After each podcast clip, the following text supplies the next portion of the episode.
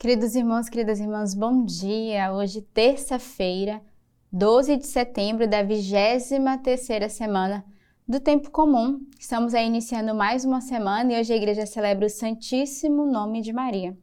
Peçamos neste dia a intercessão também da Virgem Maria. Supliquemos a ela ao longo do dia que nos acompanhe. Roguemos né, ao seu nome, pedindo a sua graça, a sua intercessão. E iniciando esse mês de setembro, mês da palavra, mês da Bíblia, em que a igreja nos convida a meditarmos diariamente. E a comunidade vos proporciona, através da nossa igreja, a Lex Divina, que é a leitura orante da palavra de Deus, que é a meditação da liturgia da igreja. E aí você já está nessa intimidade, nessa união com o Senhor, para quando estiver na Santa Missa, já com o vosso coração preparado à escuta da palavra de Deus. E também esse desafio que eu lancei no início do mês, eu quero continuar lançando, a oferecer a palavra de Deus, oferecer o compêndio da Lex Divina a pessoa mais próxima de ti que ainda não vive esse método de oração, esse método orante da sua palavra que é Lex Divina. Então não perca a oportunidade nesse mês de ser um grande evangelizador da sua palavra. A primeira leitura de hoje é retirada da carta de São Paulo aos Colossenses. Assim como recebestes a Cristo Jesus, o Senhor, assim nele andai, arraigados nele, sobre ele edificados e apoiados na fé, como aprendestes e transbordando em ação de graças. Tomai cuidado para que ninguém vos escravize por vãs e enganosas especulações da filosofia, segundo a tradição dos homens, segundo os elementos do mundo e não segundo Cristo. Pois nele habita corporalmente toda a plenitude da divindade e nele fostes levado à plenitude. Ele é a cabeça de todo principado e de toda autoridade. Nele fostes circuncidados por uma circuncisão não feita por mão de homem, mas pelo desvestimento da vossa natureza carnal. Essa é a circuncisão de Cristo. Fostes sepultados com ele no batismo também com ele ressuscitastes pela fé no poder de Deus, que o ressuscitou dos mortos. Vós estáveis mortos pela vossa falta e pela incircuncisão da vossa carne, e ele vos vivificou juntamente com Cristo. Ele nos perdoou todas as nossas faltas, apagou em detrimento das ordens legais o título de dívida que existia contra nós e o suprimiu pregando na cruz, na qual ele despojou os principados e as autoridades, expondo-os em espetáculo em face do mundo, levando-os em cortejo triunfal. Então, a leitura de hoje, o Senhor vai fazer uma exortação a cada um de nós, né? E São Paulo ele vai dizer que a comunidade de Colosso é convidado a andar arraigados no Senhor e edificados, apoiados na fé, como aprendestes e transbordando em ação de graças. Então, somos também convidados a nos arraigarmos no Senhor, sobretudo na Sua palavra, né? nos apoiarmos na fé e edificados sobre o edifício espiritual que é o próprio Cristo e que é a palavra de Deus. Tomai cuidado para que ninguém vos escravize por vãs e enganosas especulações da filosofia, segundo a tradição dos homens ou segundo os elementos do mundo. Então, o Senhor vai nos convidar a, a vigiarmos sobre tudo que o mundo vai nos desviar dessa vida espiritual e da sua presença. E ele vai dizer: cuidado para não seguir é, falsas doutrinas, não seguir falsas é, filosofias e não seguirmos o próprio Senhor. Ele vai dizer: cuidado para não, se, não seguir segundo a vontade de Deus e seguir a vontade do mundo. Então, é uma exortação a cada um de nós nesse dia.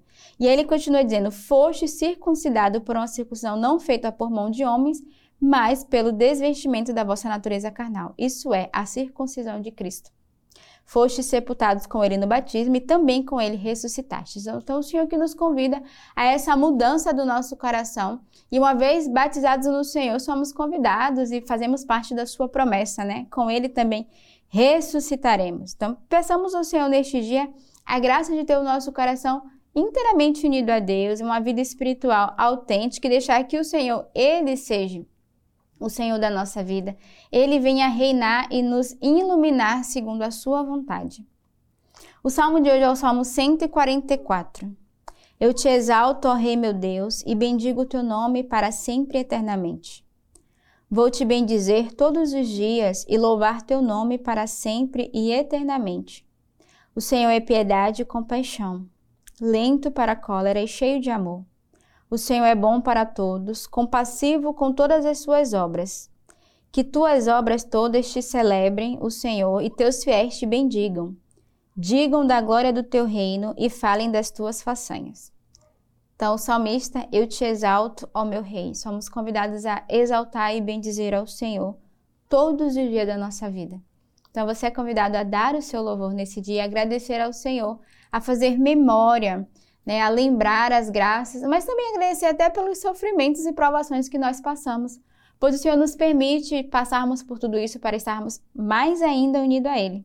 E ele vai lembrar que o Senhor, ele é piedade e compaixão. O Senhor é misericordioso. E olha que bonito, é uma frase que eu gosto muito do Salmo. Ele é lento para a cólera e cheio de amor. Ou seja, tem, há muito mais amor no coração do Senhor do que a sua ira, a sua cólera sobre nós, sobre o nosso pecado. Então, o Senhor é tão misericordioso que ele é lento até para se irritar conosco, mas ele é cheio de amor, de compaixão, ele é compassivo com todas as suas obras. Então, neste dia, não podemos ser filhos ingratos, não podemos não reconhecer a bondade do Senhor e a sua fidelidade no meio de nós. O evangelho de hoje é retirado do livro de São Lucas. Naqueles dias, Jesus foi à montanha para orar e passou a noite inteira em oração a Deus. Depois que amanheceu, chamou os discípulos e dentre eles escolheu doze, aos quais deu o nome de apóstolos. Simão, a quem impôs o nome de Pedro, seu irmão André, Tiago, João, Filipe e Bartolomeu, Mateus, Tomé, Tiago, filho de Alfeu, Simão, chamado Zelota, Judas, filho de Tiago, e Judas Iscariotes, que se tornou um traidor. Desceu com eles e parou num lugar plano, onde havia numerosos grupos de discípulos e imensa multidão de pessoas de toda a Judéia, de Jerusalém e do litoral de Tiro e Sidônia. Tinha vindo para ouvi-lo e ser curado de suas doenças. Os atormentados por espíritos impuros também eram curados. E toda a multidão procurava tocá-lo, porque dele saía uma força que a todos curava. Então, o evangelho de hoje há três movimentos. Primeiro, o Senhor que sobe uma montanha para orar e passa a noite inteira em oração. Então, para um discernimento é preciso, é preciso nos colocarmos em oração. Porque qual foi o movimento? Depois dessa noite em oração, escutando a voz do Pai, o Senhor chama os discípulos. Vai chamar os apóstolos, né, para segui-lo, que é o segundo momento do evangelho. Mas primeiro ele se colocou em oração. Então só podemos receber uma profecia, só podemos tomar um discernimento se nos colocarmos diante do Senhor. Se realmente nos colocarmos em oração, estarmos atentos à sua escuta e ao discernimento da vontade de Deus. Então, depois de passar a noite inteira em oração, o que, que acontece? Ele chama os discípulos e vai escolher doze. Ou seja, depois que ele reza, ele, ele recebe a importância de reunir doze à sua volta para que futuramente, ele já sabendo do seu fim, pudessem ser testemunhas da sua palavra e continuar a sua missão. Então ele vai escolher doze, o qual ele vai chamar de apóstolos, e esses doze vão acompanhar o Senhor ao longo de toda a sua caminhada. E muitos deles vão se tornar mártires depois, mas são aqueles escolhidos por Deus que ele recebeu em oração no coração. E aí, depois que ele chama esses doze, ele vai descer com seus discípulos e ali ele vai começar a realizar né, o seu mistério, vai começar a realizar é, a, a, sua graça, as suas curas e seus milagres. E quando ele desce, a multidão toda em volta vai é, parar para escutar o Senhor e vai viver né, as curas das suas doenças, aqueles que são atormentados né, por espírito impuros. E toda a multidão desejava tocar no Senhor para viver essa graça. Então ele só pôde manifestar o seu ministério depois de um autêntico momento de oração e de intimidade com Deus, depois de não só viver sozinho, porque ele se deu conta da importância de não viver só, mas de ter ali à sua volta discípulos e seguidores que pudessem também testemunhar e depois dar continuidade à sua missão. Hoje, como eu falei no início da nossa Lex Divina, é o dia do Santíssimo Nome de Maria. É uma festa do Santo Nome de Maria, ou simplesmente, como é chamado, Santo Nome de Maria. É uma festa da Igreja Católica que se celebra no dia 12 de setembro. Foi instituída como festa universal pelo bendito Papa Inocêncio XI, para comemorar a vitória sobre os turcos na Batalha de Viena em 1683. A festa celebra o nome de Maria, mãe de Jesus. Inicialmente, a festa do Santíssimo Nome de Maria era apenas realizada na Espanha, quando foi instituída em 1513 era inicialmente comemorada em 15 de setembro. Entretanto, em 1587, o Papa Sisto V mudou o dia da celebração para 17 de setembro. O Papa Gregório XV estendeu a festa para a Arquidiocese de Toledo.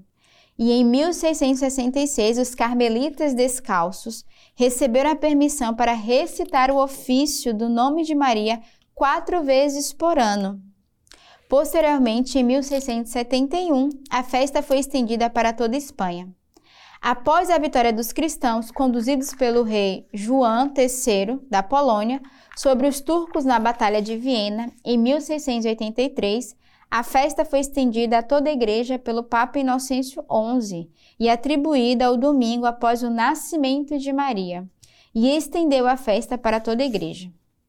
Segundo os etimologistas, o nome Maria pode ter vindo da raiz Mary, que na língua egípcia significa amada. Outros dizem que provém do siriaco, que quer dizer senhora.